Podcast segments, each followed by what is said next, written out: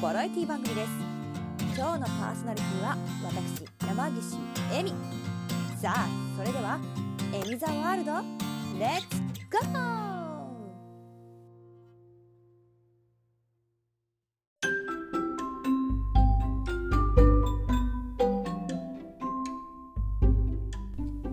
はいというわけで皆さんこんにちはこんばんは山岸恵美です。今日もエミザワールド元気にお届けしていきたいと思うんですけれどもはい。いや皆さんもうほんと一気に寒くなりましたね。うん。あのー前回のエミザワールドがですね舞台終わってすぐだったので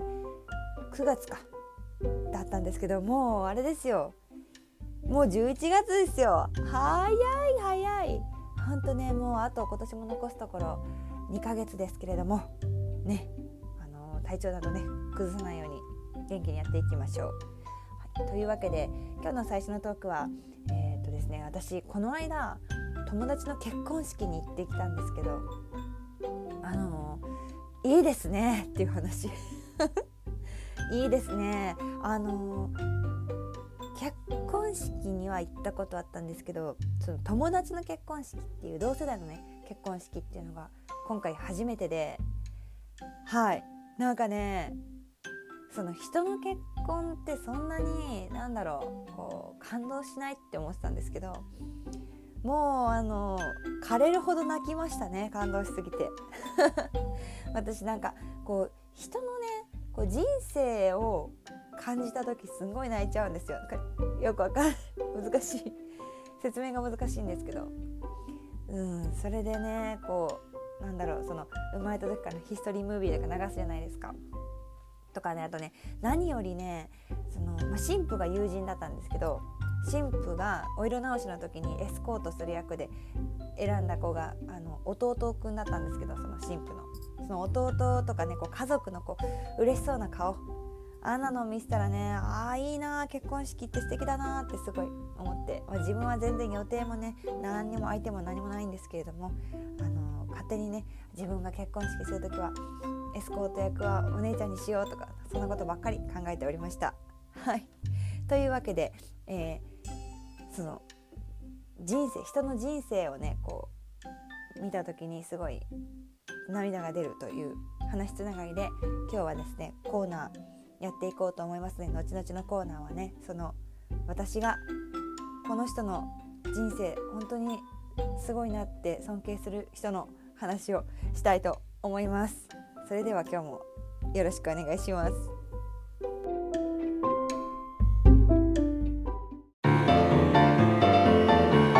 エミザワールド。はいというわけでここからはコーナーに行きたいと思うんですけれども今日のコーナーはねこちらです。俺の好きなものはお前の好きなもの。はいというわけで、はい、先ほども少し説明しましたけれども今日のねコーナーでは私がもうこの人の人生ってここに全て詰まってるんだなってすごく尊敬している、えー方の作品を語らせていただこうと思います。はい、もうねかなり私がいろんなところで言ってるので皆さんご存知かもしれないですけれども、えー今日のテーマは漫画家小田栄一郎先生が描く「ワンピースの世界です。はいもうワンピース好きなんです。ついにいや私今までちゃんとワンピースについて話してないなって思って。めちゃくちゃ好きなんですよ。なので今日はねワンピースの魅力を皆さんにお伝えしたいと思います。はい。てか皆さんワンピース読んだことありますか？あのーもう世界的大ヒット漫画でございまして「少年ジャンプ」「週刊少年ジャンプ」で連載している漫画なんですけど今年で25周年かな？うん。迎えたはずです。そうそう。それだけ長い歴史のある漫画でえーっとね11月の4日に104巻が発売されます。104巻。もうね100冊以上出てるんですよ漫画が。まあそれをね聞くとねみんなね言うんですよ。いやもうそんなの今から追えないよって。読んだことない人は今から1巻から追うなんて無理だよって言うんですけれどもちちちち大丈夫。皆さん絶対すぐ追いつけるから。面白いもん。まあ私にとってはですね本当にもう人生のバイブルですとか言ってるんですけどそれぐらい本当にたくさん心を動かされてたくさん涙を流して笑ってってした漫画です。もういいすごくいい読んでほしい。今ですねあのジャンププラスっていうアプリで最初の方の100話ぐらいまでかな無料で読めますので気になった方はこのラジオが聞いた後に是非読んでみてください。はい、私がね「ワンピースをおすすめしたい理由では紹介していきます。まず1つ目登場キャラクター数がめちゃくちゃ多い。あのー、これはですねまあネックの部分でもあるのかなって思うんだけどやっぱ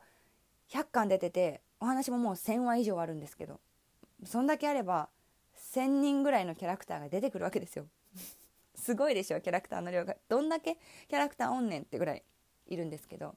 まあ、それだけキャラクターがいるので読み進めていくうちに必ず絶対に自分の中で好きなキャラクターに出会えるはずという点です。やっぱキャラクターから入っていくタイプの方だったらそういう点もね必要じゃないですか。しかもしかもあの、まあ、そんだけキャラクターいるんですけど全員の名前を覚えなきゃ理解できないわけではなくあのメインのね麦わらの一味だったりとかそのその都度その都度出てくるメインの敵だったりとかその辺の名前とかさえ分かってれば関係性とかね分かってれば全然話追いつけるのではい。賞味覚えなきゃいけないのはもう100人ぐらいじゃないですかね。うん。もうすぐです。簡単です。読んでたらすぐ覚えますので。はい。なので必ず自分の好きなキャラクターに出会えるという点でこちらねキャラクター数が多いを押させていただきたいと思います。そしてですね、えー、2つ目おすすめポイント。これはもう私がすごい好きである理由なんですけれどもあの名シーン名台詞が非常に多い。これはねまあどの作品だってね名シーン名台詞っていうのももちろんあると思うんですけれどもなんかそのすごく心を揺さぶられるセリフが多い気がします「ワンピースは。いや私が知らないだけでもっと世界にはたくさんあるんだろうけどね。あるんだろうけどでも私の中ではすごく多い作品です。本当に何だろう。頭がいいんだなこの人って思うんですよ。小田栄一郎先生はね。本当に頭が良くて。でなんか結構その海賊の話なんですけどいろんな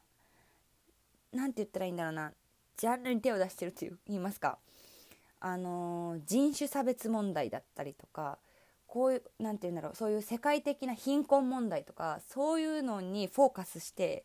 あこれはこれのことを比喩してるんだなみたいな物語が結構あるんですね。だからなんだろう。なんか世界中で恐怖政治を行っている人とかに読んでほしい。どどの目線やねんって感じなんですけど。いやもうマジで。本当に。ね今日はその中から私があこれいいよなって思ったセリフたちをちょっとね紹介させていただこうかなって思うんですけれども。とにかくマジで好きなシーンが多いんですよ。私の中でね。なんで一番先に言っとくと一番私が好きなシーンっていうか、まあ、何々編とかってあるじゃないですか漫画って。その一番好きな編のシーンはなんか説明するのに1時間ぐらいかかりそうな気がするのでちょっと今回はねカットしたんですけれども。これに関してはマジで見てくれと読んでくれとしか言えません。はい。皆さん、えー、ワンピース空島編を読んでください。はい。というわけでね、えー、いくつか、えー、名台詞名シーンの方ご紹介していきたいと思います。もう私が大興奮の中このシーンはこうこうこうでこうこうこうでこういうことがあったからこのセリフがありましたみたいな説明をねするんですけどもそんなもんね聞いたってあまりわからないかもしれないわからないかもしれないけれども私私好きを一生懸命伝えたいと思います。そして気になった方は絶対ぜひ読んでみてください。はい。というわけでまず1つ目。うんあのねめっちゃ有名なセリフいっぱいあるんですよ。まあ海賊王に俺はなる。もうめちゃくちゃ有名だしこれはなんかの統治法だから強い意志が現れてるとかね言われるんですけどいやめっちゃ有名なセリフを紹介しようかなって思ったんですけど私的に好きなセリフを今回紹介させていただこうかなと思いましてめっちゃ有名なセリフ「愛してくれてありがとう」とかね。その辺はまあ調べたら他の人もねいろいろ言ってくれてるので私はこのセリフがすごい心に刺さったなって思うやつを今日は紹介します。だからあまり有名じゃないです。読んだことがない人もいるかもしれない中であんまり有名じゃないセリフを 初めに紹介していくというねこれが山岸恵美スタイルでございます。はい。まず1つ目。権威とは衣の上から着るものだ。だがここは風呂場。裸の王などいるものか。私は一人の父としてこの土地に住む民として心より礼を言いたい。どうもありがとう。というセリフなんですけれども。はい。これねもうシチュエーションが分かってないと何もわからないと思うんですけれども。まあ簡単に説明しますと、まあ、このセリフを発したのはネフェルタリ・コブラという、えっと、ある国の王様です。でその国では3年間、えー、内乱が起こっておりましてで、まあ、それの元凶が結局海賊悪い海賊クロコダイルっていう海賊だったんですけれども、まあ、その海賊をルフィたちがその国にやってきてぶち倒した後のセリフでございます。ぶち倒して、えー、ルフィたちはねあの王室に歓迎されてですねその日大浴場王室の大浴場であの今みんなお風呂に入っているシーンでございます。でこのコブラっていう国王様がねもう本当に素晴らしくてですねもう今のセリフの中にあったように王でありながらその前にちゃんと一人の父親として一人の人間として描かれてる 人物でもう私のすごい推し人物なんですけれどもその方がねあのお風呂場で膝,、ま、膝をついて土下座してルフィたちに「ありがとう」って伝えるシーンです。この時に、えー、その王の家臣の人が「王が人に頭を下げてはなりません」って言います。まあそりゃそうですよね。その人に頭を下げてはなりませんって言ったことに対して権威とは衣の上から着るものだと裸の王などいるものかというセリフが出てきますなんか私は別にその王になったことがないし わからないけどやっぱりそうやって偉いとか崇拝されるような場所にいる人ってどうしてもこうねふんぞり返ってしまうイメージがあるじゃないですか。なんかそうじゃなくてちゃんとその何て言うんだろう言葉を言える自分がちゃんと民と同じ一人の人間であるっていう自覚を持ってるっていうのが本当にすごいなって思っててこれは本当になんか世界中の王に読んでほしいセリフです。もさっきから言ってるけどどの目線やねんほんまどの目線やねんねんけど世界中の王様とかなんか国を投じている人たちこのセリフを読んでくださいとこれを読んで自分の政治がどうどうか本当に民のためを思っているのかっていうのをねもう一度考えてほしいといつもそう思っている セリフでございます。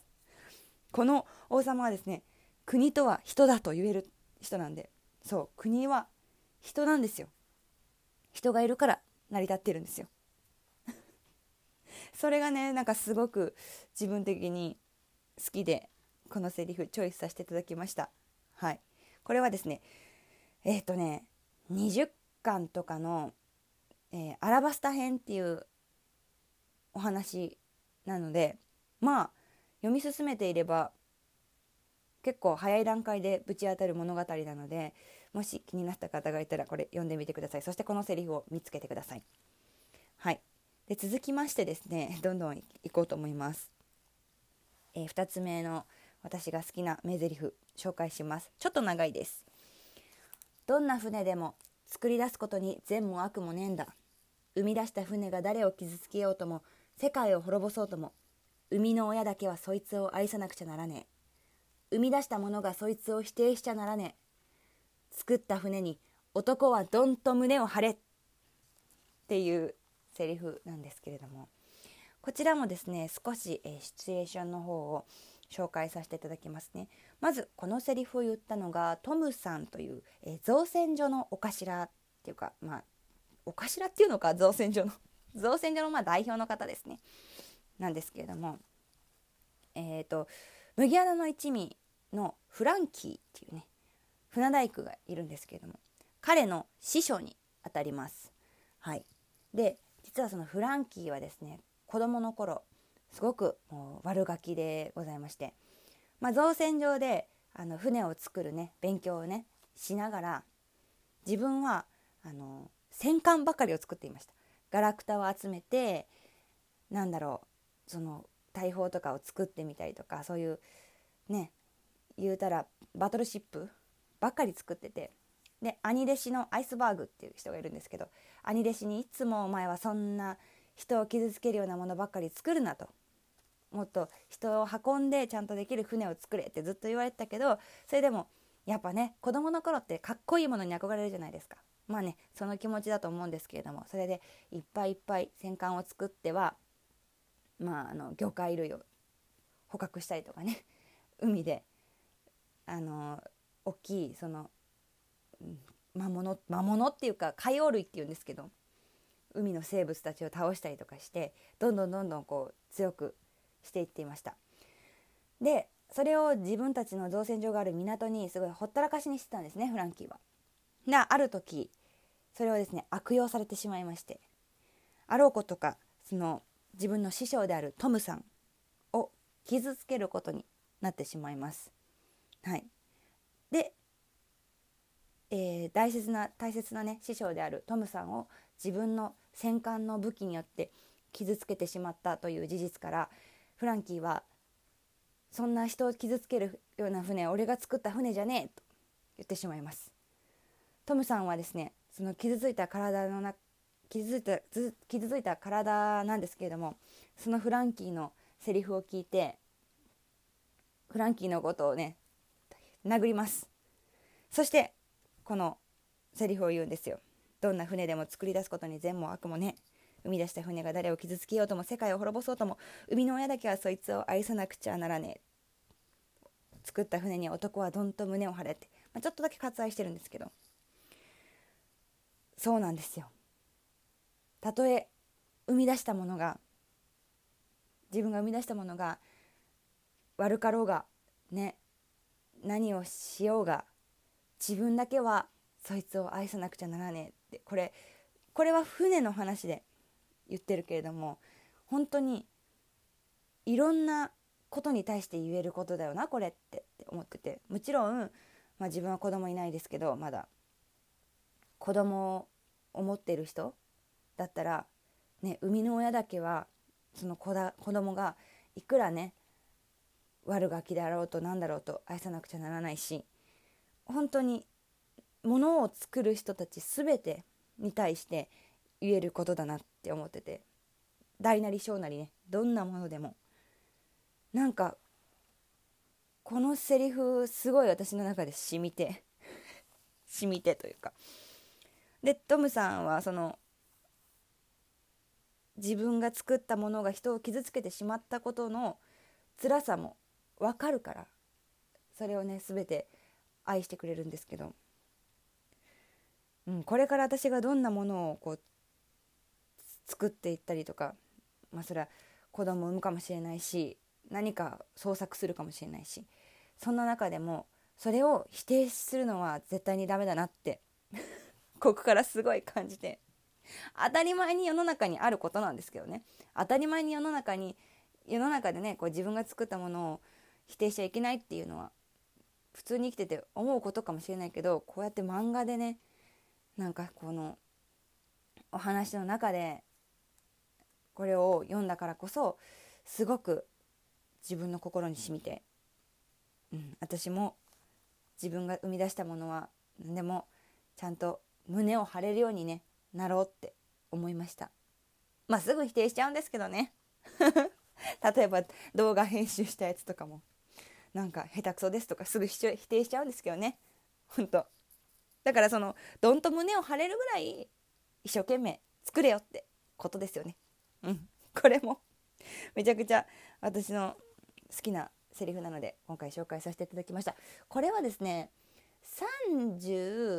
4巻とかかな？345巻ぐらいのところに出てくるので頑張って読めばすぐたどり着けますので皆さん是非ここも読んでみてください。はい。そして長くなりましたね。なんかすごい説明が長くなってしまったんですけれども。えー、最後にねもう一つ私がすごく好きな、まあ、こちらはセリフというよりもシーンなんですけどもを紹介したいと思います。はい、それがですね一言です。重いっていうセリフなんですけどこれはもうねセリフというよりもシーンですね。うん。どんなシーンかと言いますとですね、えー、これは麦わらの一味キャプテンのルフィモンキー・ディ・ルフィ主人公ですねが発した言葉なんですけれども、えー、まうん、簡単に説明すると,、えーと、今までその航海してきた時に乗ってた船がもうダメだってなってしまって傷ついて新しい船に乗り換えようっていうことになるんですよ。でも一緒に冒険してきた船も仲間だから本当はみんなその船を乗り捨てたいわけではない。だけどこれからみんなの命をね守る船だからみんなを運んでいく船こんなボロボロの船でいつ沈むともわからないような船では、ね、冒険できないっていうことで泣く泣く次の船に乗り換えようっていう決断をします。ただ、えー、その船員たちの中で一人それは反対だと言い張った人物がいましたそれが、え麦わらの一味のウソップという鼻の長い男の子なんですけれども彼だけはその船がもう動かないってことを嘘だと言い張って俺はこの船から降りるんだったらじゃあこの船をもう捨てるんだったら俺はこの一味から抜けると言いました。でまあどちらも大事な仲間じゃないですか。船もウソップも。大事な仲間だけれどもウソップが抜けるというのでルフィはウソップと決闘することに なります、はい、ただウソップとルフィの力の差はですねライオンとウサギぐらいの力の差です。絶対にウソップが勝てるわけないんですよルフィにでも友としてそして仲間であった人物として2人は手を抜かずにもう真剣勝負をします結果的にルフィがねその勝負には勝つんですよ。そして、えー、ウソップはその船を降りることになるんですけれどもそのボロボロになった自分が殴ってボロボロになったウソップを背にルフィは一言「重い」と言います。これはどういうことかと言いますとですねキャプテンの重みの話なんですよね。ルフィからしたらウソップは親友だし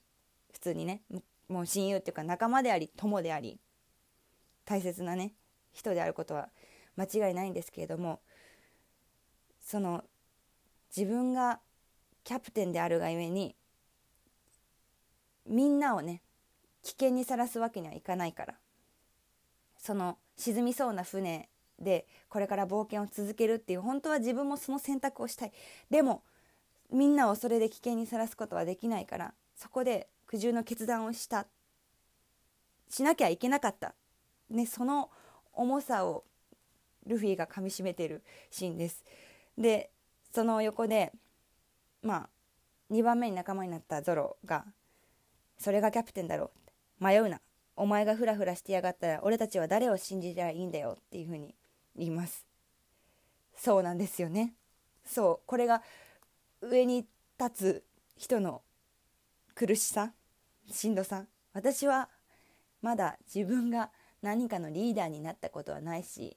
キャプテンになったこともないしわからないけどなんだろ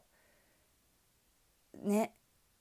もちろん下にいるもののしんどさもあると思うんですけれどもやっぱりその上にいる人のしんどさとか苦しさとかうん本当はみんなと同じ意見だけのにやっぱりその危険なことをね回避しないといけないから苦渋な決断をしないといけない。その辛さをねこの「重い」っていう一言ですごい感じて私はこれは何だろうこのシーンはすごく 全世界のあの国を全ている人に読んでほしいです。もういつも言ってるんだけどどっからの目線やねんって感じなんだけどほんまにあの全ての当時する人たち読んでください。国を全ている人たち国王などなど本当にワンピースを読んでください。あなたの政治が変わりますきっと。まあそんなのはね冗談として。もちろん上の人の気持ちがわからない人たちにも読んでほしいし上に立っている人にも読んでほしい。そんなね誰の心にもいろんな角度で刺さるんじゃないかなっていうようなセリフたちでした。はい、この他にもですね名場面名台詞っていうのはめちゃくちゃあります。もうセリフだけでああいいセリフだなっていうのはめっちゃあります。でこういうようにこうシチュエーションを知った上であいい話やなって思うやついっぱいあります。マジワンピース読んでください めちゃくちゃおすすめですはい。私が一番好きなのは本当あの空島編ってやつなんで。ロマンをね求めている方は「ワンピース今からでも読んでみてください。1日1巻読むだ読めばあの104日で読めるんで是非おすすめでございます。というわけで本日のレスキは「えー、小田栄一郎先生が描くワンピースの世界でした。エミザワールド。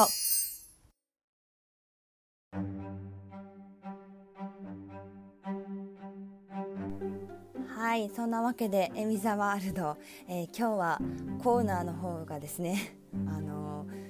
何を言ってるかわからないというねいつものような感じになってしまいましたがまあ好きなことについてね語る時って何言ってるかわかんないですよね。本当に。まああの少しでも興味を持った方ね私が好きな「ワンピースぜひ読んでみてください。はい。というわけでですねちょっと今日はこの辺りで終了させていただこうかなと思うんですけれども一つ謝りたいことがあって私前回の時に次はピアノの弾き語りしようかなって言っててちょっと練習してたんですけどなんかね録音となると全然うまく納得いくものが全然取れなくってだから次の年末スペシャルに回します。年末スペシャルって私が勝手に呼んでるんですけど多分次はもう年末になっちゃうので年末スペシャルの方に回したいと思いますので、えー、皆さんもうしばしお待ちを。ちょっと難しい。またねなんかあと1個考えてるのが私あの普通に歌うとかじゃなくてピアノの曲をね弾けたらいいなって思うんですけれどもかなんかね撮るってなるとめっちゃ緊張しちゃってなんか2時間ぐらいやってもあのできなくて。なのでちょっと緊張しないように常日頃から録音しておこうかなと思いますこれからね。ちょっとすいません。なのでそれはね次回に見送りということにさせていただきたいと思います。はい。というわけで本日も「エミザワールド」最後まで聞いてくださってありがとうございました。今回はねほぼほぼワンピーススペシャルみたいな感じに なってしまいましたけれども、えー、次回もね楽しくやっていきたいと思いますのでどうぞよろしくお願いいたします。そして来週のブラッドラジオはたまみさんのつれづれ BGM です。はい。えみからたまみさんっていう流れはねいつもと一緒なんですけれども。そちらもぜひ聞いてくださいね。はい。というわけで本日もありがとうございました。また次回お会いしましょう。さようなら。